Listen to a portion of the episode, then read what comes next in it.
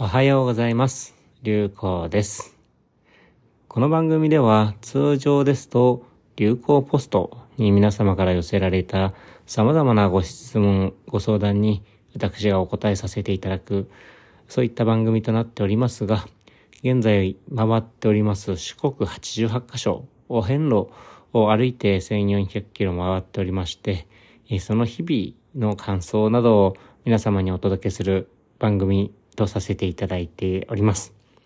で、7月26日からあ徳島に入りまして、1番札所からまあ88番札所、香川県を目指してぐるーっと時計回りに回ってまして、え今日が9日目になるんですね。えー8月3日の7時ちょっと前、えー夜7時ちょっと前という状況になります。で、えー遠かった23番札所、室戸岬というですね、高知県、まあ今日高知県にようやく入ったんですけれども、高知県の、まあ、右下の方の先っぽと、尖ってるところという表現でしょうか。僕も初めて参るんですが、室戸岬というところにある、ほつき先寺というですね、お寺。ここまで22番札所からあ78キロ、80キロ近くあったのかな。テクテクテクテク歩いてきて、そのもう7キロぐらい手前のところまでようやく参ったというところでございます。で、徳島を出て、まあ、高知県に入ったということで、えーまずですね、そうだ、あ今朝、昨日の夜、もう野宿前提でいたんですけれども、2日連続野宿の予定だったんですが、徳島で二晩ですね、ご接待で泊めていただいたあー奥様からですね、えー、流行さんと私の話二晩にわたって長いことお付き合いいただいたので、宿をどこかご接待させてくださいということで、僕が昨日のちょうど到着を目指しているあたりでですね、宿をいろいろと原点をかけて探していただいて、で、その中でとても感じが良い宿が見つかりましたということで、えーなんとお接待で抑えていただいて、そこに昨日の夜はお世話になったという次第でございます。で、そこが、あー波竜月さんゲストハウス、海洋町という町にあるんですけれども、波っていうのは波ですね。サーフポイントで、サーフィンで有名な、日本一有名なポイントの一つだそうなんですけれども、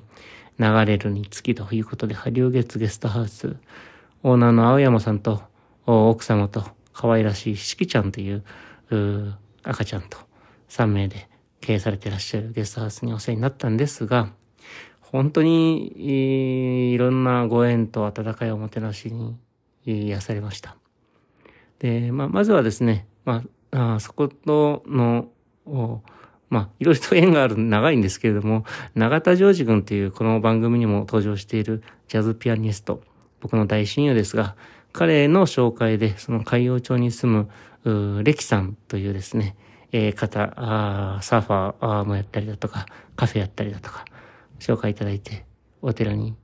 連れて行っていただいて、で、そしたらですね、そのレキさんの妹さんのサラさん、歌手でいらっしゃるそうなんですけれども、その歌手のサラさんがですね、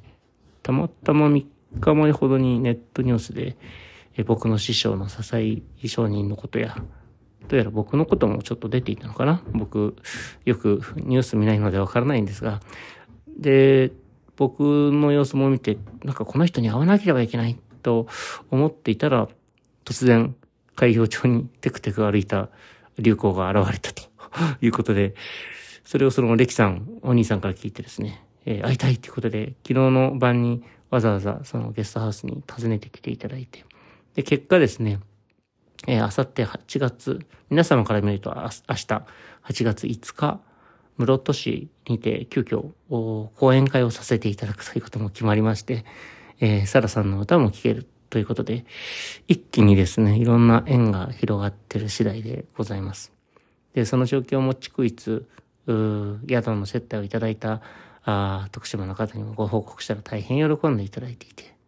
で、それで終わりではなくてですね、で、今朝、まあ、早朝4時台に出ると聞いて、えー、ハリウ月ゲストハウスの奥様がですね、僕のためにおにぎりしかも通常ですと朝の分だけだったのはずなんですけれども、お昼分まで用意していただいて、お手紙まで小さく残していただいて、で、それでとても癒されて、えー、ちょっと雨の中出かけていったら、しばらく何時間かしてからですね、誰か持ってるなと思ったら、なんとまたその波流月のオーナー家族がですね、ちょうど出かける用事があったということで、僕のためにわざわざお水を届けていただきました。ちょうどあの、まあ受販機だとかコンビニだとか全くないいい期間だったんですけれども、大変心強いおもてなしをいただいて、波流月ゲストハウスさん、本当にお世話になりました。素敵な素敵な、あ笑顔にあふれる穏やかなゲストハウスでございました。で、今日は、あその波流月さん出てですね、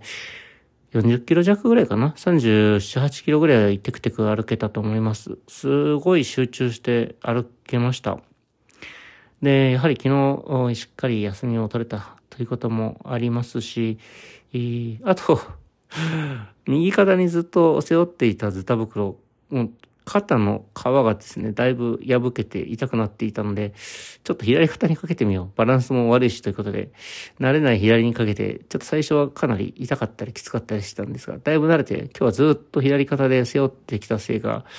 それもあったせいかですね、だいぶ今日は集中して歩けました。なんかピッチャーみたいですね。右肩休ませて、左肩休ませる。すいません。くだらない話ですが。そんなこともあって、えー、当初予定していた地点よりもはるかに先まで来ることができて、で、もともと予定していた野宿ポイント、遍路小屋という地元の方が建ててくださった、あ宿、宿じゃないや、小屋に泊まろうと思ってたんですが、実は昨夜もですね、雷雨、すんごい激しい雨が降って、まあ今晩もどうせ雨になるだろうと。小屋といっても、まあ復帰したらしいなので、多少慣れてもしょうがないかななんて思っていたら、あ今度10日に高知県伊野市というところで、これも永田上司君つながりで講演会をいただいているんですが、そこの主催者の方がですね、ゆうこさん、今晩の宿を取らせてくださいということで、またいただいて、えー、今、宿にクーラーの効いた、さっきお風呂も入らせていただいた極楽浄土にいる次第でございます。本当に皆様に温かく見守っていただいて、助けていただいて、えー、温かい気持ちをいただきながら歩かせていただいているなというふうに思っております。で、明日はですね、えー、いろいろと大事なことがありまして、まず一つ目がですね、えー、まあ、流行ポストにもお便りいただいていて、で、僕にもわざわざあ会いに来てくださった方のご友人が、最近、あの、若くしてお亡くなりになられたということで、その方のご冥福のお祈りをですね、えー、明日参る、ほつきまさき、ほつきさき寺お寺で、えー、お祈りをあげさせていただくということがあって、えー、そこに向けて、えー、しっかりとその方の、まあ、情報もちょっといただきながら、その方のことを思い馳せながら、明日のお祈りをさせていただくっていうのと、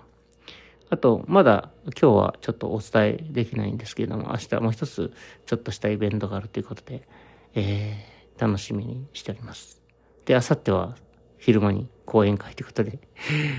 少しずつですね、皆様のお役に立つという、今回の旅の目的が小さいながらですけども、形になりつつあるのかななんて嬉しく思っている次第です。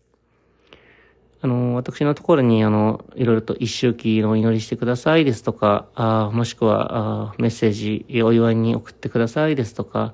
あもしくは、まあ、同行していいですかだとか、あいろいろとおメッセージいただいておりまして、もう基本お役に立つなら喜んで、講演も喜んでと思っておりますので、えー、我こそはと思ってる方、皆さん、流行ポストに